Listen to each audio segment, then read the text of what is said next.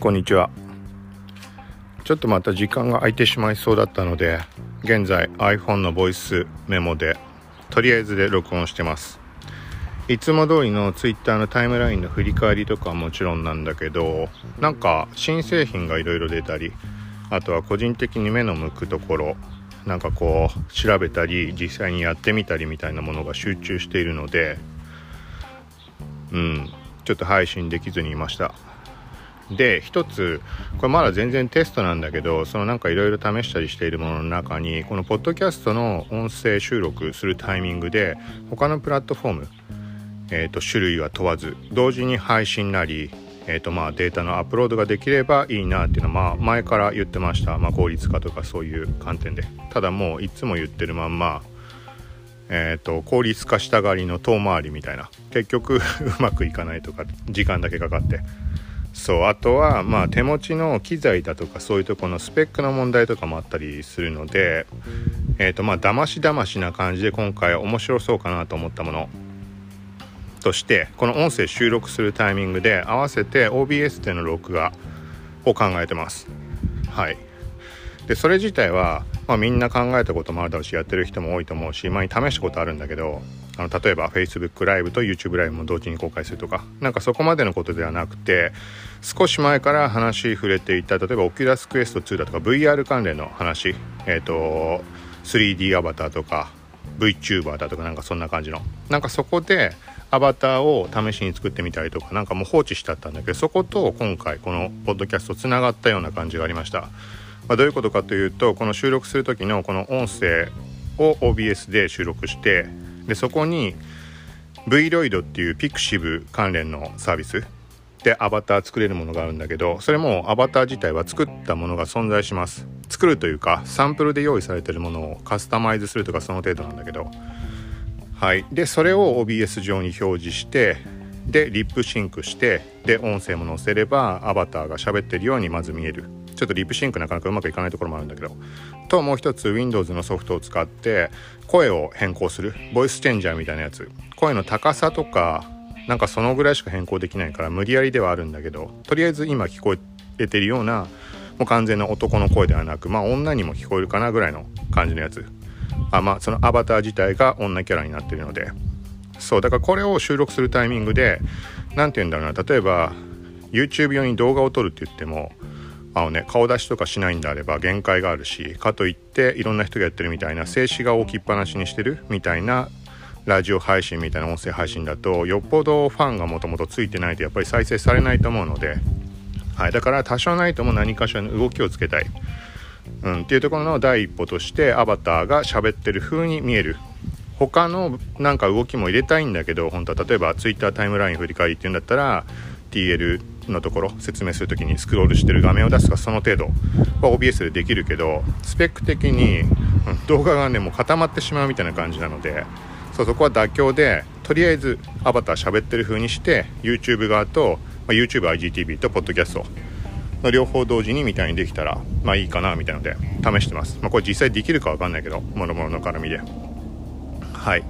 なのでまあどうせ次回配信するんだったらそのアバターの方も試したいなとかでちょっと止まってました。はいなんだけどなんかねいろんな情報が出てまた改めて話は次回とかにしようと思うので簡単にしか触れないけどはいちょっと音うるさかったので再開です。新製品で気になるものっていうのがえーと大きく分けて2点プラスアルファでちょっと気になっていること。そういうガジェットというかそういう類でそれちょっとざっくり話をするとまず一つはこの前触れたソフトバンクの得するサポートプラス対象となった画面の折りたためるノートパソコンレノボのシンクパッド X1 フォールド。はいこれについてあの後いろいろ調べていました。海外のレビューの動画とか見て。そしたら微妙なところが圧倒的に多い。この前も触れたかもしれないけどタブレットモードにして画面回転させた時に表示されていたそのウィンドウとかっていうののなんか順番がバラバラになるとかめちゃくちゃになってしまう。とにかくうまいこといかないとか。電源入れた時にログイン Windows のログイン画面がえっ、ー、と、まあ、そのパソコンのモニターの置く向きによっては何ていうのかな。横に寝た状態で表示されてしまうログイン画面が。で再起動しないと直らないとか。ミニキーボード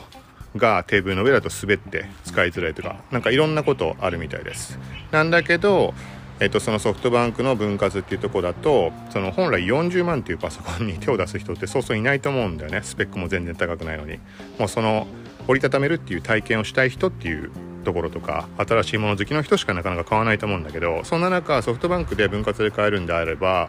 48回払いで25ヶ月目だっけ？に返却っていうパターンが選べるわけでそうなると20万円ぐらいで2年間そういう最新のパソコンを使うことができる。でなおかつ逆に返却できるっていうのはありがたいのかもしれないし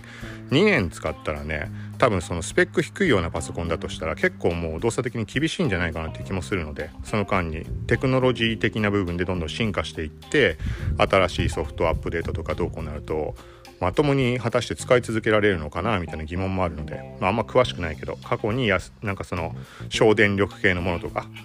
携帯性に優れるものとか使った時ってもうほんと1年経たずに全部使い物になってもらった記憶があるからちょっと怖くて。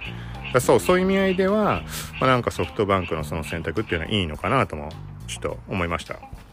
でもう一つ昨日、えーと、新製品の発表があったインスタ360っていう、えーとカメラメーカーの商品。親指に隠れるぐらいのサイズのコンパクトなカメラの発表ありました。これは初代っていうのが前にあってその時にいろいろ微妙なところがあったから手を出さずにいたんだけどなんかねもう本当に胸元とかに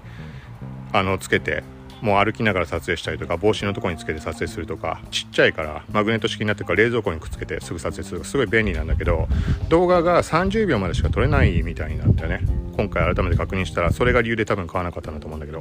ところが今回ものすごいいろいろパワーアップしていてえっとね最大30分までいけるのかな？なんかいろいろ条件はあったりするけど。とかあとはケースで充電ができるようになっていて初代だと60分しか最大使えなかったのが今回だと最大150分まで。まあ言ってみたらあのアップルの AirPods みたいな感じで、えー、と本体のみで何分使えてそのバッテリーのケースに入れることによって、まあ、充電がチャージできるみたいな。はい、でプラスそのバッテリーケースが三脚になったりだとかリモコン代わりになったり。あとはワイヤレスでアプリで写真端末の写真をチェックしたりとかなんかすごい便利になってる感じ。ものすごいパワーアップしてる。その分価格も上がってるけど3万8000円ぐらい。はい。でなんかまあ今日がちょうど10日なので楽天とかだと5の月日10の月日楽天カードでポイント何倍だっけ？5倍だっけ？嘘かな。とかスーパーセール期間まさしく今日の夜終わっちゃうとかあったりあとは一方 Yahoo の方では PayPay とか LINE とかのあの絡みでいろいろポイントつくつかないとかなんかあったりするからうんっていうのでちょっと結構考えてます。まあ他にこの代用の効かないものなので買って損することっていうのは絶対ないって分かりきってる商品だから買いやすいんだけど果たして本当にそこまで使うかっていう疑問がちょっとあってただそれだけなんだけど、うん、結構それは気になってるかなと。これ記事書いてあるのではい、よかったら見てください。さっき言った ThinkPad、折りたたみのパソコンソフトバンクのやつに関しても、さっき言ったレビューの動画確認したのとかも全部含めて記事書いてあるので、両方リンク概要欄に貼っておきます。で、もう一つは、これも軽くしか触れないけど、えっ、ー、とね、まあ、 ThinkPad の件もそうなんだけど、あとアバターの件もそうだけど、このスペック、パソコンのスペックがもう全く追いつかない。もうずっと古いの使ってるので。でかといって日常生活的にはパソコンでそんなに使わないのでもうスマホ iPhone で済ませてしまってる。逆に言えば、うん、iPhone で済ませるようになったからあえて iPhone で済ませるようにしたっていう考え方もできるんだけど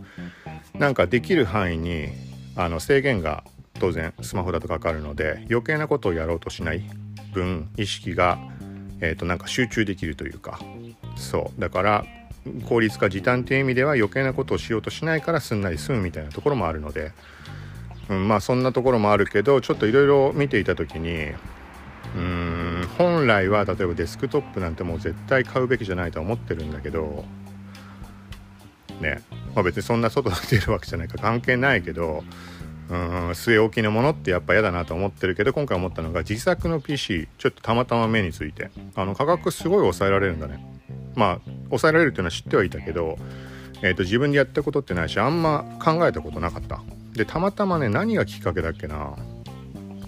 まああれか。そのソフトバンクとかシンクパッドとかの絡みででも40万ってって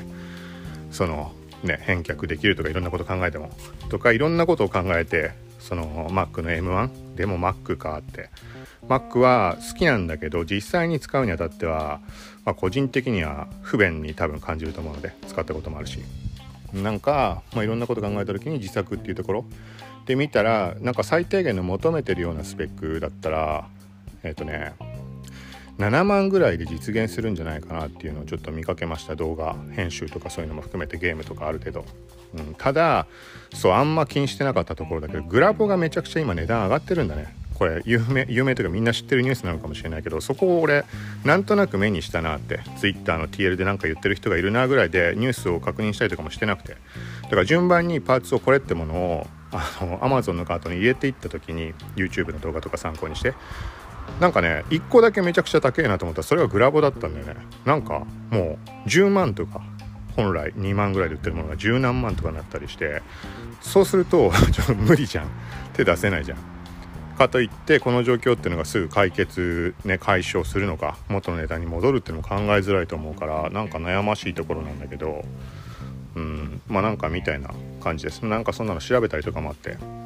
うん、なんか配信が遅れたり。まあ一番は本当に直近ここ数日だとアバターの方の絡み。はい。だからまああれだよね。さっきのデスクトップの話じゃないけどアバターがどうこうってなると結局パソコンの前にいなきゃいけなくなるから今外軽く出て iPhone で話してるけどこういうことができなくなってしまう。できなくなるというかだから配信のタイミングを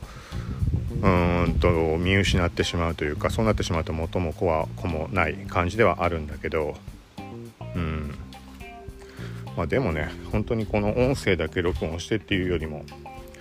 他のプラットフォームでも使えた方がいいのはもう当たり前なので。あとはもうそのアバターでを使ってやる VTuber 的なある種みたいな。VTuber っていうところには全然いかないんだけどその何ていうのモーションとか表情とかも変えられるけど YouTube 側にね最適化してそういう操作をするつもりもないしスペック的な問題もあるし。あくまでポッドキャストのついでにとりあえずキャラが軽く動いてる程度のものだけどなんかそこ触れておくと次に広げやすいんじゃないかなっていうのもあったりするので、うん、全くその分かんなかったが V ロイドとか VR 関連のそのなんかアプリソフトとか何がどうなってるのか、うん、その各アプリに関して書いてあること見れば分かるんだけどそこがこう横のつながりとしてどう機能していくのかみたいなのが分かんなくて。要は例えば VR チャットとかクラスターで自分の自作のアバターが使えるよって言ってるけどじゃあそのアバターってどこどうやって作るんだとか。でそこで V ロイドっていう簡単に作れるものにたどり着いたわけだけどそこがつながってきたらいろんなことつながってきてなんかブースでアバターの販売ができるだとかはい、まあ、なんかそんなところで実際に触ると広がってくるところっていうのもあると思うのでそういうところも含めて試そうかなと思ってます。はい。ということでとりあえず今回はこんな感じです。話の中で増えなかったかもしれないけど関連リンクとかあればブログなりなんなりリンク貼ろうと思うのでよかったら概要欄もチェックしてみてください。さようなら。